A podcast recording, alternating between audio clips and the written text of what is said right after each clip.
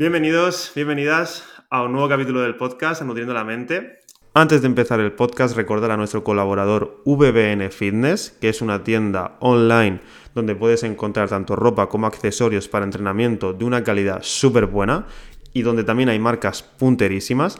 Yo mismo he probado la ropa y entreno con esta ropa y deciros que es súper cómoda transpira súper bien y además está súper chula. Podéis encontrar un código de descuento con José Minutri en prácticamente toda la web y además el envío que hacen es en 24 horas. O sea, lo pides esta mañana y mañana por la mañana ya lo tienes para poder entrenar mañana por la tarde. Una barbaridad. De verdad, calidad-precio está súper bien y no os lo diría si no lo hubiese probado yo. Así que recomendadísimo y con esto empezamos el podcast. Hoy seguimos con la temática de deporte, eh, pero sobre todo el deporte en una población que yo creo que hasta hace no mucho, incluso estaba desaconsejado este, hacer deporte, sobre todo deporte de fuerza. Esta población es sobre todo mujeres embarazadas. Y para ello cuento con una pedazo profesional, que es Laura Gallardo. Ella es graduada en, en CAF, en Ciencias de la Actividad Física y el Deporte, especializada sobre todo en tema de, de embarazo, como he comentado, que viene aquí pues para desmitificar muchísimas cosas que se pensaban sobre este tema y arrojar un poquito de luz, ¿no? Porque es verdad que es algo que no se suele hablar tanto. Así que Laura, bienvenida al podcast y muchísimas gracias por estar aquí. Nada, muchísimas gracias a ti por invitarme y como tú dices, eh, es un tema que no se escucha demasiado, ahora por suerte cada vez más, así que yo encantada de, estar aquí y poder, bueno, pues dar un poquito eh, de idea, ¿no? sobre este tema y despejar algunas dudas que se, suelen, que se suelen tener. Así que aquí estoy para, para lo que haga falta. Muchas gracias por invitarme. Genial. Que además, Laura, pues obviamente por redes sociales la podéis encontrar, que os pondré ahí los enlaces, que se dedica sobre todo a divulgar sobre este tema. Y sobre todo te quería preguntar por eso. La primera pregunta, eh, que ¿de dónde sale Laura Gallardo? Es decir, ¿cómo has llegado a dedicarte a este campo? ¿Lo tenías siempre claro o fue algo que te surgió? Pues mira, yo desde siempre eh, sabía que quería hacer, bueno, quería ser profesora de educación física, ¿no? Entonces, pues tenía que hacer ciencias del deporte. Y el primer año de carrera decidí, vale, no quiero ser profesora, me quiero dedicar a la salud. Ya en el primer año dije, no, me gusta muchísimo este tema de la salud. Terminé la carrera y era como, no, no sé qué hacer. Entonces me puse a hacer máster, me puse a hacer cosas que necesitaba seguir aprendiendo. Y por casualidad encontré un curso de embarazo, eh, lo hice y me encantó. O sea, dije, ostras, me encanta, me encanta. Entonces, a raíz de ese mini cursillo que hice de forma inicial, ya puse todo mi foco a, especializarme en ese tema de ah, embarazo y, posparto. Y a raíz de ahí, pues ya... Ahí, sigues, ¿no? ahí sigo y de hecho mm, solo trabajo con eso, ¿vale? Solo trabajo con embarazadas desde hace ya bastante años. Embarazo y recuperación tras el parto. Qué bueno. O sea que fue un poquito que durante la carrera tampoco lo tenía súper claro, ¿no? Que fue un poquito después cuando dijiste, oye, pues mira, como que imagino que juntaba todo lo que tú buscabas, ¿no? En parte. Es que en la carrera yo creo que ni me hablaron de entrenamiento durante el embarazo, ya te lo digo. O sea que eso fue después, ya toda la formación ha venido después. Fíjate, ¿eh? eso, eso me da pie porque la primera pregunta era ¿por qué no se recomendaba? A ver, yo digo ¿por qué no se recomendaba? Que igual me dicen, no, no, sí, siempre se ha recomendado, ¿eh? Pero creo que se me entiende por qué no se recomendaba o siempre hay un poco de miedo, o había, con el tema de una persona que esté, una mujer que esté embarazada, que haga deporte o deporte de cardio, de fuerza, o, que haga deporte mismamente, incluso cuando ya lleva a lo mejor dos, tres meses de embarazo, ¿no? O sea, ¿por qué crees que esto siempre está desaconsejado? ¿Crees que a día de hoy se piensa todavía que, que no es bueno o que ya se está cambiando un poco esa mentalidad? Se está cambiando la mentalidad, pero a día de hoy sigue habiendo mucha gente que tiene mucho miedo, que tiene mucho miedo, eh, incluso profesionales de la salud, que desaconsejan el entrenamiento durante el embarazo.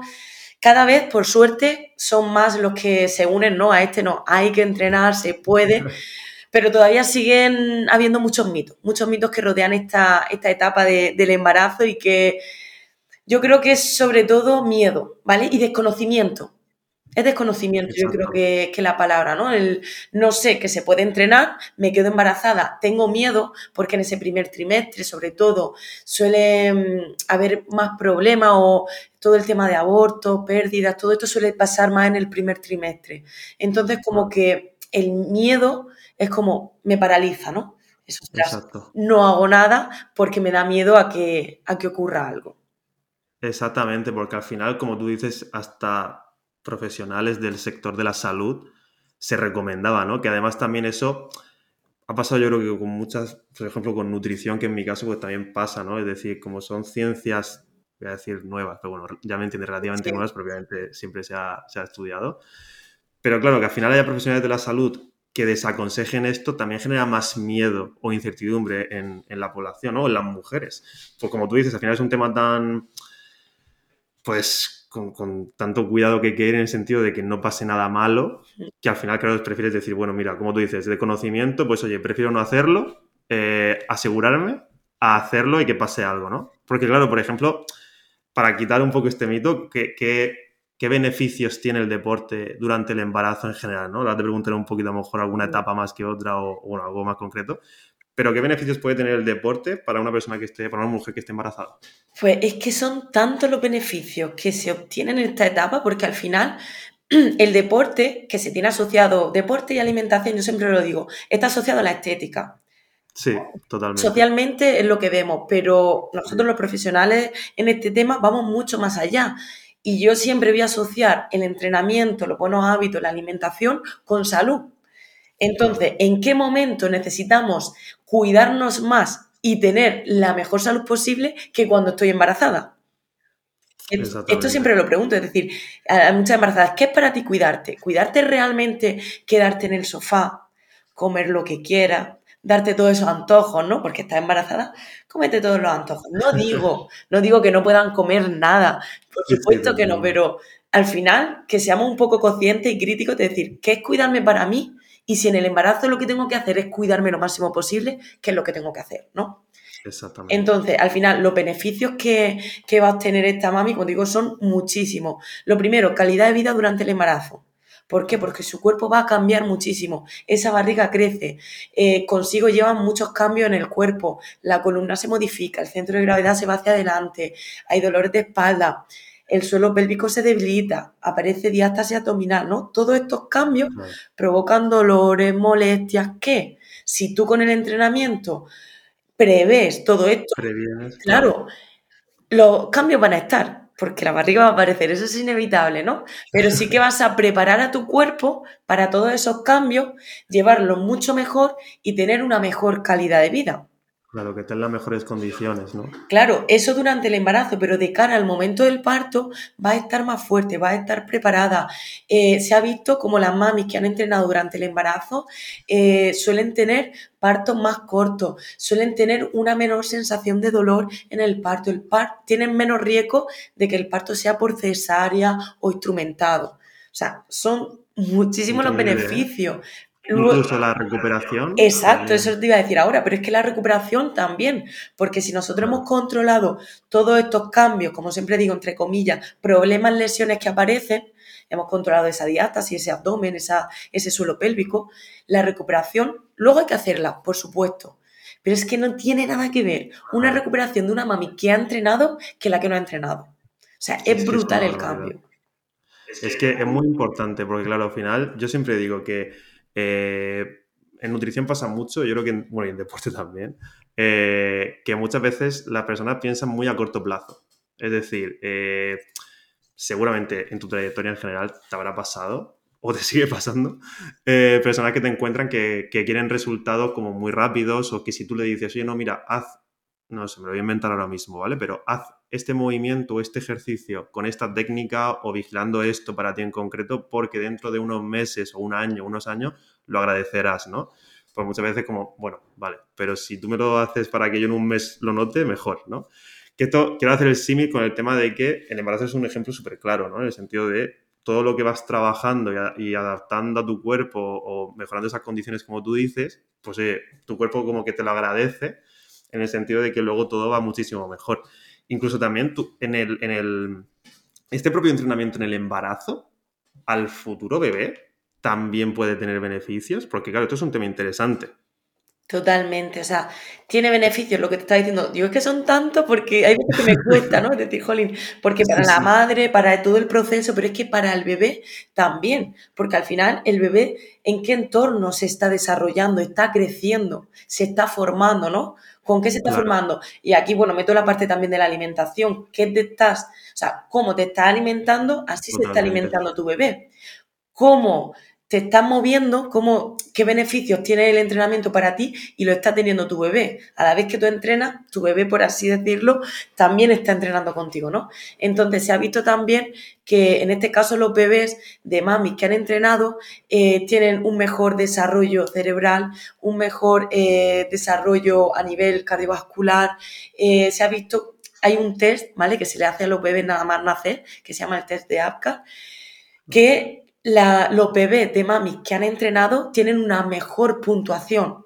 ¿Vale? Una vez que nacen también estos bebés responden mucho mejor a estímulos eh, luminosos y ambientales, o sea que son muchos los beneficios a nivel de prevención de obesidad, se ha visto que estos bebés de mami eh, que han entrenado también tienen, tienen menos riesgo de padecer eh, obesidad en un futuro, eh, también menos riesgo de macrosomía fetal, ¿vale? Que la macrosomía fetal suelen ser bebés muy grandes y muchas veces está relacionado con el tema de la diabetes gestacional en el embarazo, que no lo he comentado antes, que toda la diabetes gestacional, preeclampsia, que estos son problemas de la mami, con el ejercicio también lo prevenimos, pues esto también le afecta al bebé. Esa macrosomía, pues eh, los bebés de mami que entrenan suelen tener un, como decimos, un normopeso, ¿vale? Un, peso más normativo de esos bebés.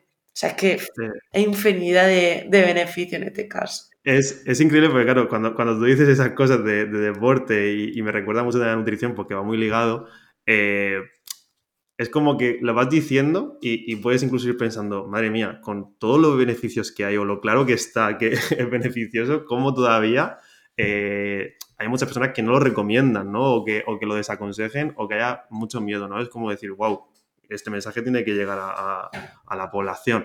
Porque es verdad que al final, como tú dices, incluso al bebé, que eso a mucha gente le puede incluso chocar, ¿no? Porque dices, pero ¿cómo puede ser si la mami se está comiendo o está entrenando de una forma que el bebé que todavía no, no ha nacido eh, lo vaya a notar en su vida. Pero es que es verdad que a nivel genético, a nivel eh, todos los cambios que surgen, que luego con eso también puedas, iba a decir, determinar, pero bueno, en parte sí, la vida o la salud del bebé o de la siguiente persona es A mí me parece brutal. O sea, a mí es un tema que me parece súper interesante. No sé si te pasa incluso que, alguna madre te haya pasado alguna vez que, le hayan dicho, oye, pues mira, Laura, mm, me da miedo entrenar este, este ejercicio, este otro, o no sé qué tengo que hacer, o porque es verdad que, eso incluso pasaba en deporte, yo creo que hasta con los niños, que se desaconsejaba hacer deportes de, o de fuerza, por ejemplo, eh, porque no iban a crecer o iba a limitar su crecimiento, ¿no? Era lo, típico que se decía. En, mujeres embarazadas también había como un deporte más restringido que un deporte, una modalidad, es decir, más entrena más cardio o haz algo más de, sí, de andar, de moverte, menos que levantar peso o al revés? ¿O tú cómo lo ves? ¿Qué, es lo que más recomiendas? A ver, eh, una cosa es lo que se recomendaba, ¿no? Claro. El ejercicio típico que se le recomienda o no, o que se suele pensar para una embarazada es caminar. Y luego, pues, un poquito de yoga, un poquito de movilidad, un poquito de respiración, ¿no? Esa preparación como siempre digo, está genial. Yo no digo que no haya que hacer eso, por supuesto que sí, ¿vale?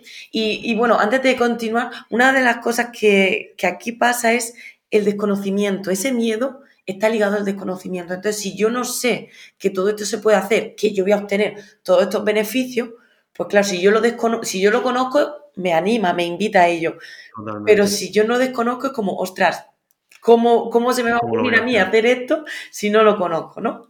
Entonces, como lo normal es salir a caminar. De hecho, a mí hay muchas mamis que me dicen, no, no, Laura, si yo me cuido un montón, salgo a caminar y yo, genial. Está bien. Sí, sí, está súper bien. Está genial. Pero igual a veces... Pero es que no lo es todo. Claro, no lo es todo. ¿Y qué es lo, mm, o sea, lo más recomendable es fuerza cardio? Combinación. Claro. ¿Vale? Combinación. Porque eh, todos los cambios que se producen en el cuerpo, como siempre digo a la mami, que una barriga no es lo único que pasa. Hay cambios a nivel hormonal, fisiológico, anatómico, estructural. todos esos cambios que hay en el cuerpo, que parece que es una barriga y está, hay mucho más. Entonces, a nivel eh, respiratorio, ¿vale? En el sistema respiratorio, pues que em, aumenta esa fatiga, esa disnea, ¿no? En esta etapa del embarazo, pues hay que trabajar esa parte a nivel em, de movilidad costal, de respiración, a nivel cardiovascular, para que luego su día a día sea más fácil, que puedan subir una escalera y no se fatiguen, ¿vale? Que puedan hacer sus cosas y no se fatiguen. Luego, a nivel de fuerza, a nivel, a nivel de fuerza es súper importante trabajar la fuerza en esta etapa, porque lo típico que decimos de la barriga, ¿qué pasa con esa espalda? Esa espalda que se modifica totalmente, que aumenta su curvatura. Los dolores es que van ahí. Si tú no trabajas la fuerza de esa musculatura, de ese glúteo que sustenta ¿no? toda nuestra columna, de esa faja lumboabdominal, de nuestro core, pues al final tenemos esas molestias. Pero si nosotros estamos trabajando la fuerza de toda esa parte, nos va a ayudar. A nivel de brazo, a nivel de pierna, de cara también, a nuestro día a día de subir, bajar escaleras, es un peso extra. O sea, que en pocos meses le estás metiendo mucho peso y cambios estructurales a tu cuerpo, que con ese trabajo de fuerza lo estás, eh, no es compensando, sino preparando para ese momento y para el momento del parto. Como siempre digo, el parto no es llegar allí, acostarte y decir, bueno, sacarme al niño. No, no, el parto es un gran esfuerzo físico. Entonces tienes que estar preparada para ese momento. Y se puede alargar bastante en el tiempo, son muchas horas de parto. Y ahí tu condición física va a ser un extra, que todas van a dar a luz, hayan entrenado o no, eso, eso va a terminar pasando. eso seguro, eso seguro, pero, claro... ¿Cómo a lo mejor o no? ¿Cómo? por un lado, cómo sea el proceso, ¿vale? De que va a ser más fácil, sea entrenado, y cómo la mami lleva ese proceso. claro. de, de, esa fuerza, esa energía, es que se agotan. Entonces, si tú estás preparada físicamente para eso, lo va a llevar mucho mejor. Claro. Encima también, eh, por ejemplo, una, como tú dices, una, mami que está embarazada, que está empezando el embarazo, que la barriga cada vez es más grande, que hay cambios, como, como tú dices, un poco anatómicos o de postura y la espalda pues sufre más. Claro, ¿qué se me acaba de ocurrir? Tú, por ejemplo, comentas, hoy es importante que trabajes para prepararte para estar en las mejores condiciones, ¿no? Que tu cuerpo esté en las mejores condiciones. Pero claro, también imagino, no lo sé, que si esa mami no trabaja, es decir, que, opta por una vida mucho más sedentaria de descansar, puede ser incluso mucho peor que una persona que no esté embarazada, en el sentido de que al final, pues, se va debilitando más la zona, sufre mucho más, ¿no? Es decir, que no es que sea o mejor o, normal, ¿no? Sino que puede ser lo mejor o incluso peor si no haces ese entrenamiento. Claro, totalmente, porque tú piensas que eh, a ti te va creciendo la barriga con un peso que si tú no fortaleces toda esa musculatura, incluso va a debilitarse cada vez más y no vas a ser capaz, porque simplemente a nivel postural, eh, no sé si tú lo tendrás en mente, pero se suele imaginar a la embarazada, se le llama mucho la marcha de pato. ¿Por qué?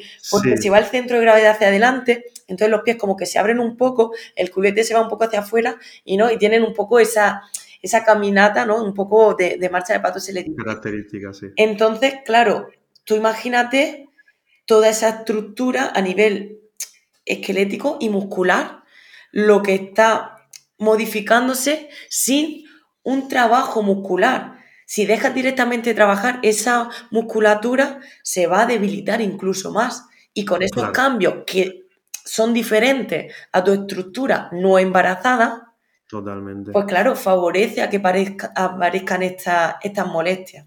Es que es muy, muy, muy interesante y muy importante ¿eh? el tema del movimiento, de la, actividad física en cualquier etapa. Y cada vez salen más estudios como que lo ratifican aún más, ¿no? Da igual la etapa, da igual el momento, da igual casi que la condición de la persona. Es decir, haz lo que puedas, pero haz algo, porque es que al final, eh, como hace poco yo he escuchado, estamos hechos para, para movernos, no para estar tanto tiempo sentado. Porque, por ejemplo, eh, otra pregunta que interesante, hablando de, tema de deporte, ¿hay ejercicios que sean, que sí que sean contraindicados en personas, en mujeres embarazadas? O, o no, puedes hacer cualquiera, pero dentro de tus posibilidades. Mira, aquí hay dos cosas. Una, por un lado, es la seguridad, ¿no? Ejercicio seguro, ejercicio seguro hay muchísimo, ¿no? Sí que hay ejercicios contraindicados, ¿vale? Por ejemplo, todo el tema de a nivel de salto, ¿vale? Todo lo que sea impacto, sí que están desaconsejados, sobre todo por el suelo pélvico, el impacto que se produce y tal.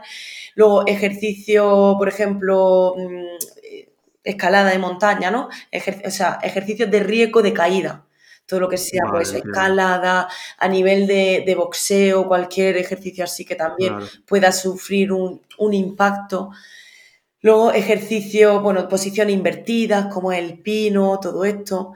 Eh, ejercicios que aumenten la presión intraabdominal, ¿vale? Como los típicos crunch, las planchas, todo eso hay un aumento de presión y todos estos ejercicios, la mayoría, son más perjudiciales. Hay algunos que no, como la... Mm, en o sea, eh, la alta, la altitud, la altitud, que no me salía, la altitud de montaña, o sea, una caminata en grandes altitudes sí que está también desaconsejado. Pero los ejercicios a nivel de, como decía, esos crunch, esas planchas, son perjudiciales para la madre. Para la madre, ¿no? Para la madre, sí. Porque va a aumentar esa lesión que estamos diciendo que luego hay que recuperar. ¿Vale? Claro, claro. Entonces es muy importante, como digo, por un lado, que sean seguros. Pero ya no solo se trata de que ese entrenamiento sea seguro, porque hay chicas que dicen, bueno, yo entreno, quito los ejercicios de salto, quito las planchas y sigo entrenando como antes. Pero claro, aquí hay que ser consciente de que ese entrenamiento tiene que estar adaptado a las necesidades. No se puede seguir entrenando como antes, porque tu cuerpo se va modificando. Entonces, lo ideal aquí es que ese entrenamiento se adelante a esos cambios que se producen en tu cuerpo. Es decir, que tenga un sentido. Tú vas a prepararte una maratón, pues tú no vas a entrenar, no sé, CrossFit. Es que siempre pongo no tiene sentido, ¿no? Entonces, tú vas a prepararte un embarazo. Tú tienes que entrenar para esos cambios que se producen en tu cuerpo no me vale, vale, está bien que entrenes cualquier cosa, mejor que nada, por supuesto, pero el objetivo es que ese entrenamiento esté adaptado a esas necesidades que tiene la mami ahora y que va a tener después. Total. Que, Sea un que sea un entrenamiento en el momento, o sea, beneficioso en el momento y preventivo para después. Es que eso es muy importante, ¿eh? porque incluso seguramente te haya pasado, que no sé si esto estará bien o mal, ¿eh? Pero de, de, madres que a lo mejor digan, no, yo es que estoy haciendo un entrenamiento que hizo, mm, estoy inventando, mi, mi, prima que se quedó embarazada y a ella le vino bien, entonces yo lo estoy haciendo igual. Y a lo mejor tú dices, oye, no, eh, hay cosas que sí, pero igual esto en tu caso pues se vería otra cosa, ¿no? O a lo mejor ese entrenamiento está mal de, de por sí. Por supuesto, y es muy importante tener ese control. Yo es que con mi mami lo hago mucho porque todos los embarazos son diferentes, todas las mujeres son diferentes, por lo tanto, todo el proceso de entrenamiento también va a ser diferente. Evidentemente tenemos una base, ¿no? Que es la, la normalidad. Pero dentro de esa normalidad, hoy María se encuentra, está hablando conmigo, es que me encuentro estupenda, no me duele nada. Y a pesar de que esté entrenando, puede que en un mes le aparezcan dolores de espalda. Pues entonces a María tendremos que ponerle un mayor foco en esa molestia que le acaba de, aparecer para que no vaya más, en esa ciática, que también suele ser algo muy habitual que pasa en las embarazadas. Pues otra, vamos a focalizar en esto para que no vaya más. Pero no sabemos seguro cómo va a... Sabemos un poco dónde no son los momentos que suelen aparecer típicas molestias, pues evidentemente cuando va creciendo más la barriga, pues más dolor de espalda, por eso de forma previa es súper importante trabajarlo, pero esa adaptación, aparte de el momento del embarazo en el que se va encontrando, luego a la mujer eh, que va teniendo situaciones diferentes. Claro. Claro. Además, eh, eso me, ha, hecho pensar otra pregunta, porque es que me interesa mucho porque todo esto ya te digo que yo desde fuera dices, bueno, seguro sé que es bueno, pero es verdad que luego te pones a pensar bien y dices, bueno, pero ¿por qué? ¿no? O, el qué, o, qué está desaconsejado, porque es verdad que muchas veces, pues yo he visto mujeres embarazadas que están entrenando que se, cuidan obviamente, eh, o que se intentan cuidar, pero a lo mejor haciendo muchos ejercicios de, de pino o ciertos ejercicios que dices tú, o sea, no sé yo hasta, hasta qué punto si esto será mejor o peor. Pero, por ejemplo, aquí, cambiando un poco ese, chip, o ese tema, eh, bueno, sin cambiarlo tanto, eh, una persona, una mujer embarazada, si entrena durante el embarazo, ¿es capaz de mejorar su masa muscular? Esto es Interesante. Pues mira, esta es una pregunta muy interesante y la respuesta es que depende, ¿vale? Evidentemente, una mujer que tiene de forma previa un nivel o una condición física muy alta, durante el embarazo no va a progresar, ¿vale? Porque, claro, porque tiene un nivel ya alto y es cierto que durante el embarazo una de las cosas, por ejemplo, contraindicadas, que no lo he comentado antes, son las cargas. Las cargas hay que bajarlas. a preguntar. Claro, no podemos trabajar, por ejemplo, al RM, que es la repetición máxima, ¿vale? No podemos trabajar con pesos máximos. Siempre vamos a trabajar con cargas submáximas. No podemos llegar a esa fatiga muscular, etcétera, ¿no? Claro. Entonces, esa mejora en esos casos no va, no va a estar. Vamos a intentar mantener la condición todo lo posible o perder la condición lo mínimo posible. ¿Vale? Pero estamos diciendo mujeres que tienen un nivel muy alto. Muy alto. Claro. Ahora, no pedimos a las mujeres que tenían un nivel bajito o que no entrenaban, ¿vale? O que llevan un tiempo sin entrenar. Ahora, esas mujeres mejoran su condición física y mejoran su, masa muscular. ¿Por qué? Porque no estaban acostumbradas a entrenar y yo he tenido muchísimos casos de decir, de hablar con ellas, ¿no? En la semana 10 y decirme, madre mía, el entrenamiento, que es que las 10 sentadillas no podía hacerla, que tal, que no sé qué. Y hablar con ella la semana 39, ¡guau! El entrenamiento, las sentadillas con peso y no sé qué y tal, cual. decir, ostras, ¿no? Qué mejoría. Acuérdate, y ella a mí me dice, pero si yo empecé el embarazo sin barriga y es que era imposible hacer tres zancadas seguidas. Y ahora con esta pedazo de barriga me encuentro mejor eso es brutal, eso es brutal.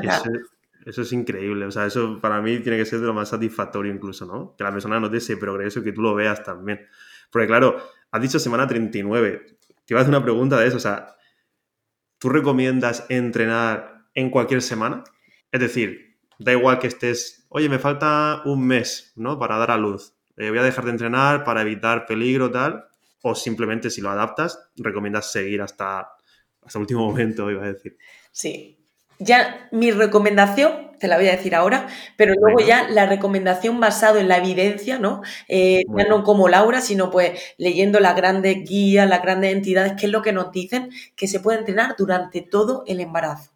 ¿vale? Y esto es algo muy importante. Si no hay una contraindicación médica, ¿vale? Que son los mínimos casos posibles. Las grandes entidades nos recomiendan entrenar durante todo el embarazo. De hecho, aquí, con lo que decíamos antes del sedentarismo en este caso, las grandes guías ya no solo nos dicen que se puede entrenar, que se debe de entrenar, sino que tiene riesgos el tener reposo absoluto. Fíjate. ¿Vale? Pérdida de la condición física, desmineralización ósea, ¿vale? El riesgo de tromboembolismo venoso. Son cosas que el, el reposo absoluto nos dice la guía que lo puede favorecer. Y aquí siempre hago el paréntesis, siempre y cuando el embarazo se desarrolle con normalidad y no haya una contraindicación clara, ¿vale? Por la que tener ese reposo. Pero como mínimo, o sea, hay casos en los que tienen ciertos riesgos, ciertas cositas que no son absolutos, que son, son riesgos como medios, que sí que pueden hacer otras cosas.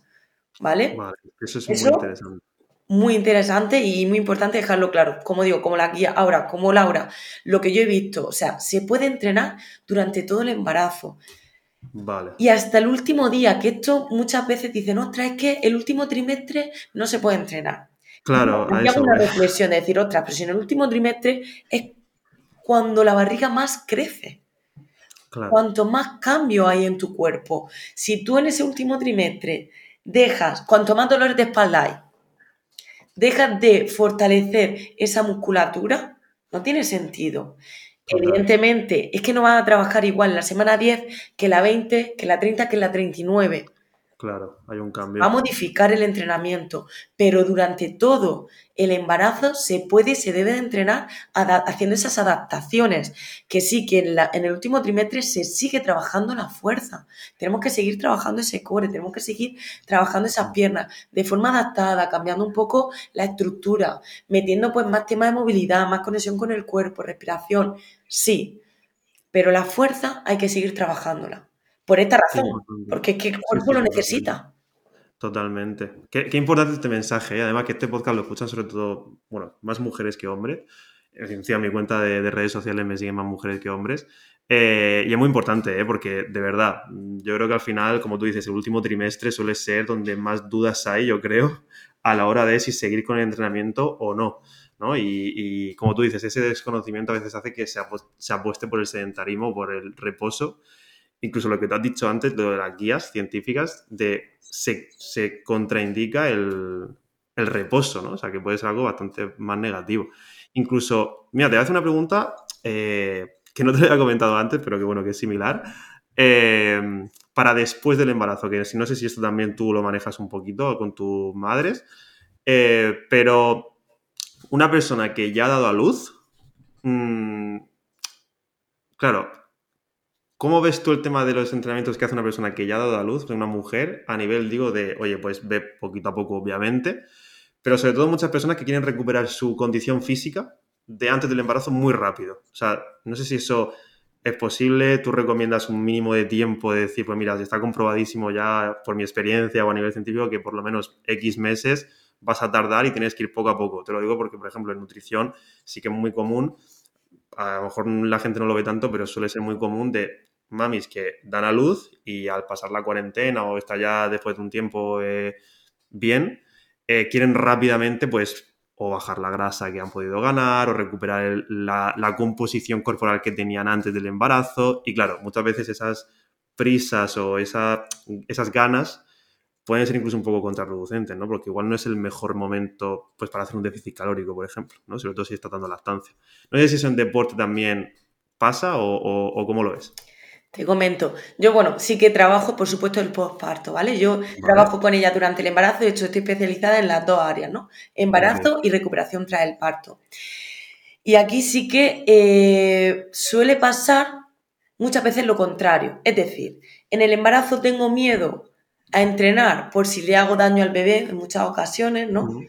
Pero cuando doy a luz, como ya el bebé está fuera, claro, ya... a tope ya a entrenar, ya a recuperar mi cuerpo, tal.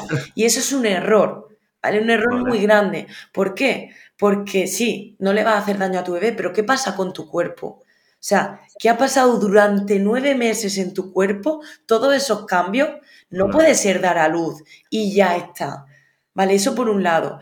Se hace la recuperación tras el parto y luego tener en cuenta que la recuperación no es perder X kilos. ¿Vale? Eso no, eso no es recuperarse. Eso es perder peso, sí.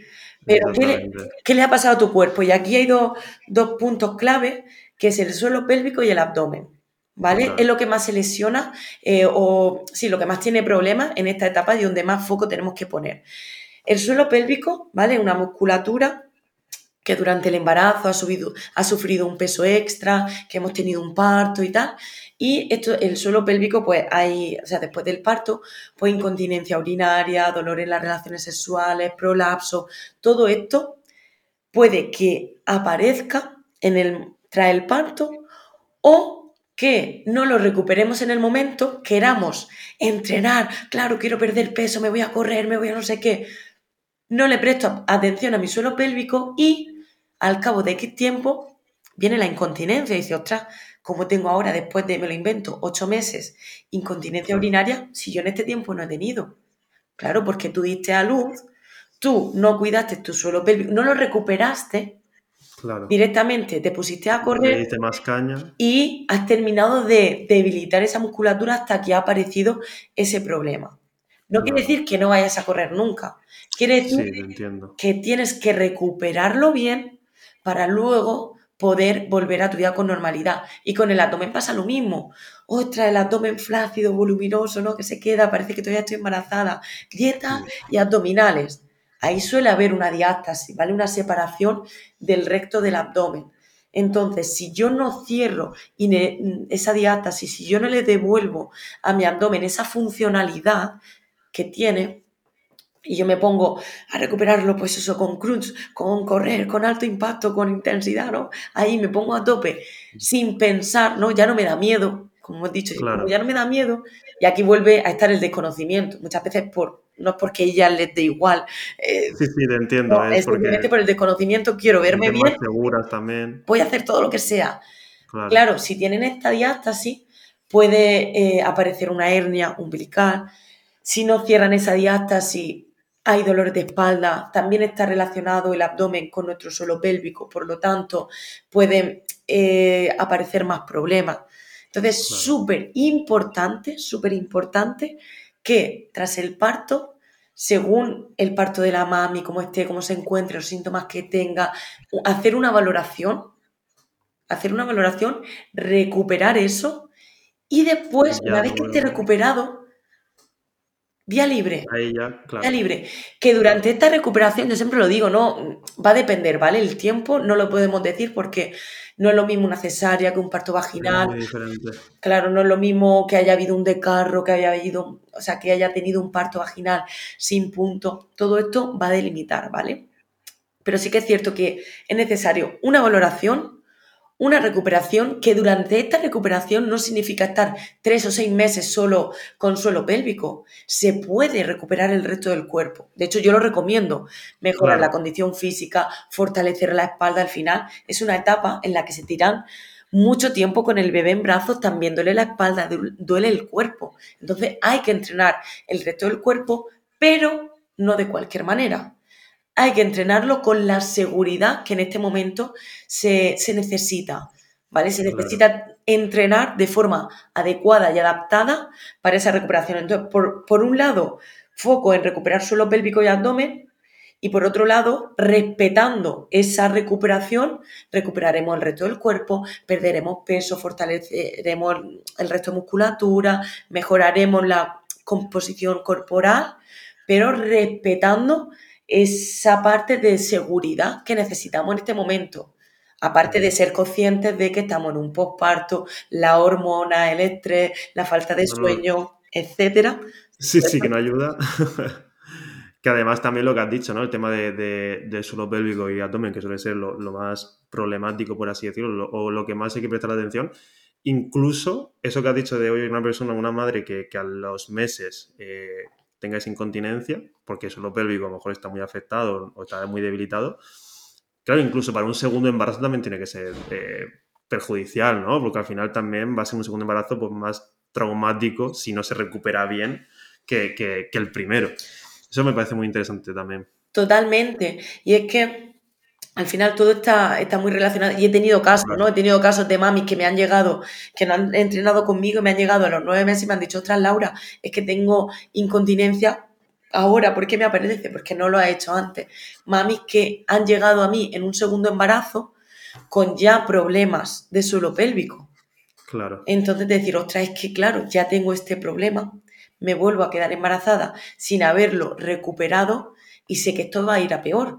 Entonces, claro, eh, bueno, en estos casos, por ejemplo, en este segundo embarazo, hemos trabajado todo lo, claro, no hemos trabajado tanto recuperar como en un posparto, porque hay muchas cosas que no se pueden hacer, pero sí hemos trabajado todo lo posible para mantener en, el mejor estado eh, ese suelo pélvico para después entonces focalizar en esa recuperación.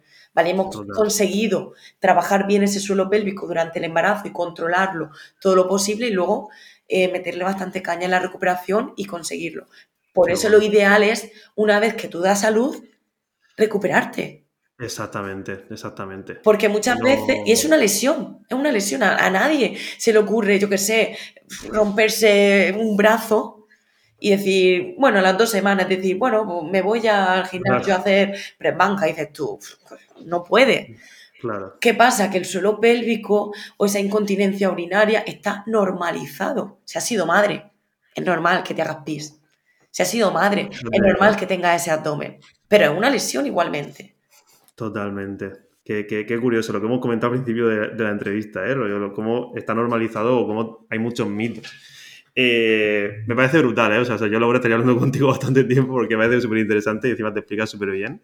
Y, pero sobre todo, como sé que el tiempo está ajustado, sí que te quiero hacer una última pregunta, que, que cambiemos un poquito el, como el, nicho que estamos hablando, pero que también me parece muy curioso a nivel personal. También para que tú me comentes tu opinión profesional y personal. Creo, no lo sé, que tú practicas también CrossFit, ¿no? Como deporte. Sí. ¿Vale? Estás dentro de la secta, ¿no? Como yo. Soy una loca del CrossFit. Estás dentro de esa secta también. Bien, bien. Eh, entonces, sí que te quería preguntar, porque, por ejemplo, lo que has comentado antes, atletas que, bueno, bueno, sí, atletas de élite o de un nivel, una condición física eh, sobrehumana, como hay en CrossFit sobre todo, eh, atletas femeninos que mm, han dado a luz y que al poco tiempo, poco tiempo, mm, hablo de un año o menos de un año, vuelven a competir a ese mismo nivel de élite, incluso haciendo un papel de, oye, pues me quedo un top 3, un top 5 a nivel mundial, ¿no? Con otras atletas que no han tenido un embarazo, o sea, que han seguido su entrenamiento igual. Claro, eso por ejemplo hace poco, para quien igual lo está escuchando, que también me sigue mucha gente que ve CrossFit, pues lo de la Rogue eh, Invitational, que la tía Claire pues quedó segunda, pero prácticamente, o sea, segunda a nada de ganar, ¿no? A nivel a, la que había sido campeona hace unos meses de los CrossFit Games. Claro, tú esto, mm, ¿cómo lo ves? O sea, ¿lo ves como una proeza de, no, mira, es que esta, esta mujer mm, es mm, genéticamente superior a nivel, digo, de como atleta y, es un animal en ese sentido. Lo ves como algo normal porque ha seguido entrenando durante el embarazo, ha hecho una buena recuperación y es como algo que como hay mucho desconocimiento, pues decir, mira, mira lo que puedes conseguir o mira el cuerpo, cómo te responde si lo haces todo bien. O, lo ves una locura incluso, ¿no? De decir, oye, pues no, lo veo un poco locura, por muy bien que lo hayas hecho, que te metas esa caña a los 6, 7, 8, 9 meses después de haber dado a luz. ¿Tú cómo lo ves? ¿cómo yo, yo lo veo más una proeza que otra cosa, ¿no? Pero no lo sé. Vale, mira, te comento dos cosas. Por un lado, es que el alto rendimiento, el deporte a nivel profesional, hay que separarlo totalmente. O sea, somos personas diferentes. Las personas que se dedican a eso, como las personas que entrenamos, que nos encanta, tengamos más o menos condición física. Entonces, por un lado hay que separar. ¿Por qué? Porque esa persona es su carrera deportiva, su carrera profesional. ¿Vale? Entonces, aquí quiero, sobre todo la gente que nos escuche, que entienda que no nos podemos comparar con ese tipo de personas. ni ella, ni yo, ni nadie que no nos dedicamos, ¿vale? La crofitera, corredora o cualquier cosa, porque han habido muchos casos en otros deportes que otra es que mira no sé quién, vale, pero es que no te compares con esa, porque su carrera deportiva, su sponsor, todo lo que tiene detrás, depende de eso. Entonces, eso por un lado hay que separarlo. Para una persona normal, pues evidentemente no lo vamos a recomendar. Ahora, para una persona en ese, en ese ámbito, claro, el entrenamiento, si se ha hecho bien, su entrenamiento durante toda su vida, se ha quedado embarazada, le han llevado un entrenamiento súper controlado en el que han podido mantener su condición física, que han controlado su abdomen, que han controlado su suelo pélvico, ha tenido un buen parto. No sé cómo fue el parto en este caso concretamente, pero vamos a suponer que ha tenido un buen parto, un parto vaginal, en el que no ha tenido descarro, en el que no ha tenido puntos, ha ido todo genial ha empezado a recuperarse eh, poco a poco, o sea, ha hecho una recuperación adecuada y en un año otra vez está compitiendo. Por supuesto, que genial. O sea, se puede, se puede hacer, como digo, si todo se ha hecho bien, teniendo en cuenta que es un caso pues, a nivel profesional, que su carrera deportiva, que su... Claro, es un caso muy concreto. Claro, que, económicamente depende de que tiene gente que está poniendo dinero para, esa chica en ese, ¿no? En ese aspecto. Entonces, por eso me gusta déjalo claro y separarlo. Sí, sí, sí, haces bien, haces bien. Pero en ese caso, por supuesto, es decir, otra, si lo entiendo que detrás de esa mujer mm, hay gente especializada, está todo súper controlado, ha ido todo bien y en un año ella habrá hecho una recuperación desde el inicio, habrá hecho una progresión y por supuesto que, que lo veo correcto en ese sentido, en ese caso sobre todo haber podido rendir a ese nivel, ¿no? Ah, bueno, eso por supuesto que a ese nivel yo no voy a rendir en mi vida. No, no, claro, no, ni tú ni, ni, casi nadie, porque me parece increíble. Pero claro es que al final se dedican a eso. Claro. No es lo mismo con nosotros que vamos a entrenar, nos encanta, somos unos motivados y, queremos más y tal, por supuesto, pero no nos dedicamos a eso. Exacto, exacto hay que entender que, somos diferentes en ese sentido y que hay que verlo como, ostras, me parece una máquina, por supuesto, lo aplaudo, lo apoyo en ese sentido y si se ha hecho el procedimiento todo de forma correcta,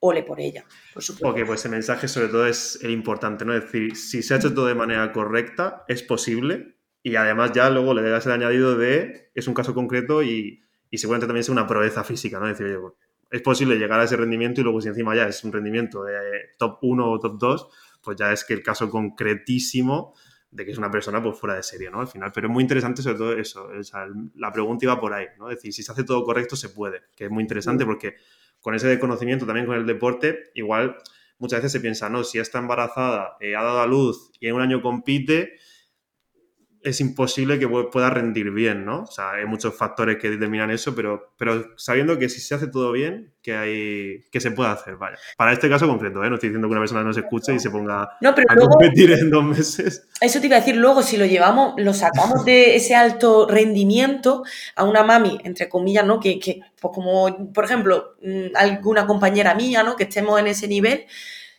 Eh, de hecho, he tenido compañeras que han estado en esa situación en un año, o sea, han recuperado su forma física en ese tiempo, pero claro, no a esos niveles de alto rendimiento de competición, sino a los niveles que ella tenía. La compañera en concreto que entrenó durante todo ese embarazo súper bien, lo hizo todo genial, tuvo un parto buenísimo, hizo una recuperación estupenda y al año ya estaba al mismo nivel que previo al, al embarazo. Pero claro, tenemos que tener en cuenta que su nivel no era este, su nivel era este a un nivel medio. Entonces, claro, en ese tiempo podía recuperarlo bien y lo recuperó. Por eso hay que.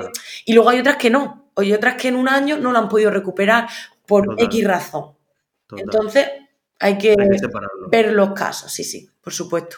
Muy bien, Laura, pues ahora sí que ya estamos terminando. Eh, ya te digo que yo me lo, he pasado muy bien, me lo estoy pasando muy bien. Eh, pero para terminar te voy a hacer una pregunta rápida, ¿vale? Vale. Que tenemos un par de minutillos, así que te lo puedo lanzar y que tú me comentes. Entonces, primera pregunta. Eh, y responde pues lo que te salga, ¿vale? que es muy fácil. Deporte favorito. CrossFit. también para ver, por ejemplo, o sea, si tú ves un deporte, también te, ¿qué, deporte te gusta ver? Si hay alguno que te guste ver, ¿eh? Me gusta, me gusta ver las competiciones de CrossFit. No, a mí también. A mí, yo, yo, estoy igual, o sea que te entiendo. Eh, ¿Comida favorita? Esta es difícil. Esa es difícil porque me gusta mucho la comida. Que la gente piensa que los que nos alimentamos bien somos unos aburridos y qué tal. Y yo me alimento súper bien, pero es que me encanta la comida. Y aquí te voy a decir, no comida de mediodía, sino una de las cosas que me encanta es desayuno. El desayuno, me encanta y una tortita de avena con plátano y crema de cacahuete. Eso es mi vicio. Hombre, que eso, eso te iba a decir. Eso es un vicio total. eso es mi vicio. Es, verdad lo que has dicho, ¿eh? Muchas veces las personas que se cuidan o que comen saludablemente y tal, se suele pensar que comes aburrido y poco. Sí, sí. Y me gustaría a mí que, que viesen como como una persona. comemos bien, nos alimentamos bien. Sí, sí, exactamente. Eh, ¿Playa o montaña? Esta también es un poco difícil porque me gustan las dos, pero me decanto por la playa. Vale. No me tira un poco más. Eh, ¿Qué grupo muscular te gusta más entrenar a ti? En CrossFit es complicado porque se entrena todo, pero bueno, o dime, mira, ¿qué, ejercicio de CrossFit te gusta más? Por de CrossFit, eh, eh, clean. El clean, ¿verdad? el clean. Ok. Muy, muy, muy, muy común en el sentido que a mí también me gusta bastante. Eh, vale, y la última, sobre todo, que si te lo has pasado bien. Por supuesto. A mí me ha pasado genial. A mí es un tema cuando, o sea, cuando te gusta mucho tu trabajo y, no, no se lo vive así tanto, yo a mí este tipo de, conversaciones me, vamos, me encanta, me lo paso pipa. Así que encantada de estar aquí contigo este ratito. Joder, pues yo que me alegro, Laura. Y nada, pues para despedir el podcast, que yo también me he pasado súper bien, que espero que la gente que lo escuche, lo, lo, que aprenda y se quede con todos los mensajes que han lanzado. Así que, Laura, un placer tenerte aquí, de verdad. Y nada, a los que nos están escuchando, que nos vemos en el siguiente episodio. Así que, hasta luego. Chao.